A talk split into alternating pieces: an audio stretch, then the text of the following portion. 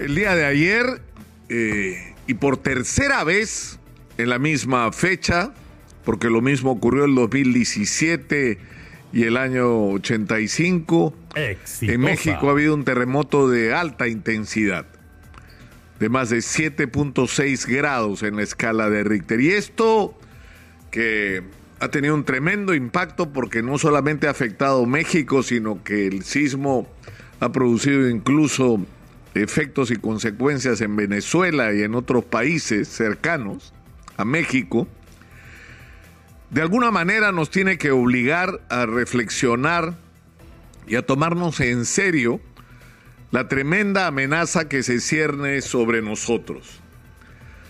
Desde hace años que está claro que en el Perú, porque todas las previsiones de los especialistas y de los científicos apuntan en, el misma, en la misma dirección, que ya nos toca, no sabemos cuándo, pero que va a ocurrir en cualquier momento un sismo que podría superar los 8.5 grados de intensidad, con un efecto devastador y que nos costaría no solamente enormes pérdidas económicas, que sería una catástrofe desde el punto de vista económico, que le haría más daño a la economía del que le produjo Sendero Luminoso durante todo el tiempo que tuvo asediado al país, sino que en términos de vidas podría costar igual o más de lo que pagamos por la pandemia del coronavirus solo en la ciudad de Lima y el Callao, sin contar el impacto que en vidas y en daños pudiera tener en las zonas alrededor de la ciudad de Lima y el Callao.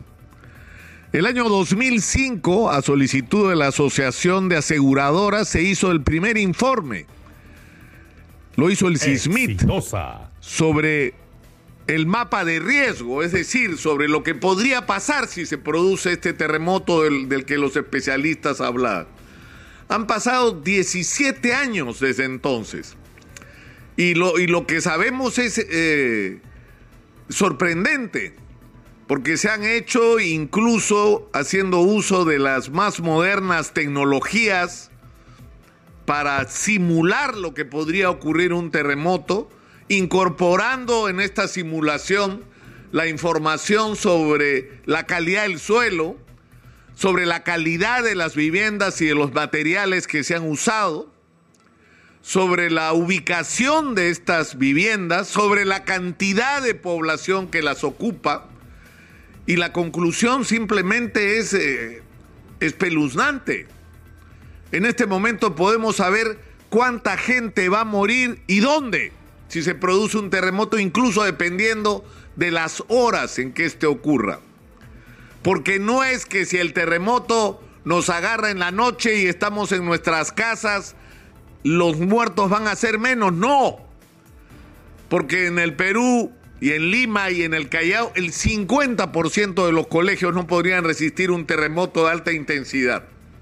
Y eso significaría que todos los chicos que estén en los colegios, que están en esas condiciones, estarían expuestos a la muerte. Las cifras no son de broma. Las cifras hablan, y esto es uno de los reportes más optimistas sobre lo que podría ocurrir inmediatamente, es decir, en los cinco minutos de transcurrido el terremoto. En Lima y en el Callao fallecerían de un sopapo 110.313 personas. Quedarían 2.096.824 personas heridas.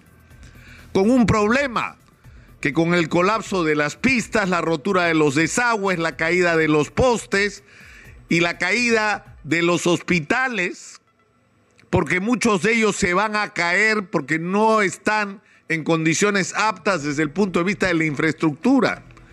Estos heridos se convertirían en muertos en muy poco tiempo porque no estaríamos en condiciones de atenderlos. Los informes más optimistas dicen que 353.497 viviendas quedarían destruidas. Y si el cálculo que hacemos de que aproximadamente cuatro y hasta cinco personas habitan cada vivienda. Estamos hablando de un millón y medio de personas que solo en Lima y Callao no tendrían dónde dormir la noche del terremoto. 623.882 viviendas quedarían inhabitables. Es decir, no solamente habrían sido destruidas como la de esta primera cifra, sino simplemente las casas no serían aptas para vivienda. Y si sumamos las dos cifras, estaríamos hablando de un millón de viviendas o destruidas completamente o inhabitables y por lo tanto de cinco millones de personas que la noche del terremoto tendrían que dormir en los parques y en las calles. De eso es de lo que estamos hablando hace más de 17 años. Y la pregunta que uno se hace es, ¿qué hemos hecho para enfrentar esta previsión que la ciencia nos permite hacer? Hemos hecho simulacros. Es decir, nos hemos preparado mal porque no lo hemos hecho bien y no por responsabilidad de las autoridades de defensa civil y de algunos municipios que se han tomado el tema con responsabilidad. Es decir, el instruir a la gente que tienes que tener tu mochila de emergencia, que tienes que ubicar cuáles son los lugares más seguros de tu hogar o de tu centro de trabajo, tu centro de estudios, qué es donde tienes que ponerte en el momento que empiece un terremoto. Es decir, nos hemos preparado para salvar la mayor cantidad de vidas que podamos y lo hemos hecho más o menos más o menos. Pero todo lo demás, todo lo demás que había que hacer, es decir, mudar a las personas que están viviendo en este momento y que son cientos de miles de personas que están viviendo en cerros, que en el momento que se produzca un terremoto sus viviendas se van a venir abajo, porque el cerro se les va a caer encima.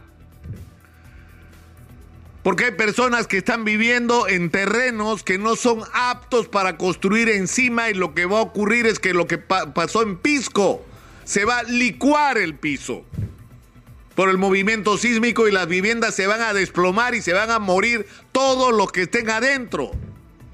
Porque la gente que vive en Tugurios va a tener el mismo destino de casas que son declaradas zona monumental y toda la gente que está adentro, si se produce un terremoto, se va a morir. Porque ni se han hecho obras para fortalecer esas construcciones y proteger la vida de las personas, ni se ha trasladado a esas personas a lugares más seguros para vivir. Y es increíble que este tema, es decir, estamos hablando de la vida y la muerte de personas. Estamos hablando de un enorme daño a la economía. Si usted, ¿Se imaginan ustedes todo lo que va a haber que hacer cuando se produzca este terremoto para reconstruir el Perú? Exitosa. Y su capital, donde está, ¿qué cosa? El cuarenta y tanto por ciento, casi la mitad del Producto Bruto Interno de este país. O sea, ¿se dan cuenta de lo que estamos hablando? Yo les pregunto, ¿han escuchado ustedes algún candidato en estas elecciones hablar de este tema? Que es un tema urgente porque no estamos hablando solamente, y a mí me resulta irritante que cuando todos los días vamos a las ollas comunes y mostramos el drama alimentario que está ocurriendo en el Perú con demasiadas personas como para aceptarlo y no enfrentarlo de una manera mucho más eficiente de lo que están haciendo nuestras autoridades, no solamente estamos mostrando cada día la precariedad en la que viven desde el punto de vista alimentario demasiados peruanos, sino estamos mostrando la situación de riesgo en la que viven para sus vidas. Es decir, de riesgo eh, que, tienen que vivir cotidianamente, valga la, la redundancia. Es decir, estas personas, si ocurre un terremoto, van a estar expuestas a la muerte y a perder todo lo que tienen, que es muy poco, pero que les ha costado mucho conseguir. Y la pregunta es, ¿cuál es el plan? ¿Cuál es el plan de vivienda popular para esta gente? ¿Cuál es el plan para trasladar a estas personas a lugares donde puedan vivir no solamente de una manera segura, sino digna? Con agua potable, con alcantarillado, con acceso a la conectividad, con electricidad, con gas, con todas las comodidades de la vida moderna que cualquier ciudadano y cualquier ser humano debería tener. Es decir, estamos hablando de eso, pero también estamos hablando de salvar vidas. Entonces, yo, yo creo que, que el nivel de irresponsabilidad de nuestros dirigentes es exitosa. Resulta sinceramente pasmoso. Es decir, sabemos que va a ocurrir un terremoto. Sabemos que este puede pasar en cualquier momento. Sabemos que ese terremoto puede matar de un sopapo 110 mil personas y van a morir 100 o 200 mil más porque no van a poder recibir la atención adecuada. Es decir, que vamos a tener un terremoto que va a matar bastante más gente de la que mató la pandemia. ¿Y qué es lo que hacemos? Nada. Esto tiene que cambiar. Esto tiene que cambiar. Necesitamos, y yo me convenzo, y yo creo que todos nos convencemos cada día, de que necesitamos una clase dirigente distinta a la que tenemos. Distinta a la que tenemos, consciente de los problemas que tiene el país, de las dificultades que tiene el país, pero también de las enormes posibilidades que tiene el país de cambiar el rumbo. Porque tenemos lo que ningún otro país del mundo tiene. Y eso también hay que repetirlo cada día. Tenemos desde cobre hasta agua y todo lo que hay en el medio. Tenemos todo lo que el mundo necesita en el Perú. Y tenemos que explotarlo racionalmente para el beneficio, en primer lugar, de nuestros ciudadanos. Y para darle a nuestros ciudadanos una vida digna y en este caso segura.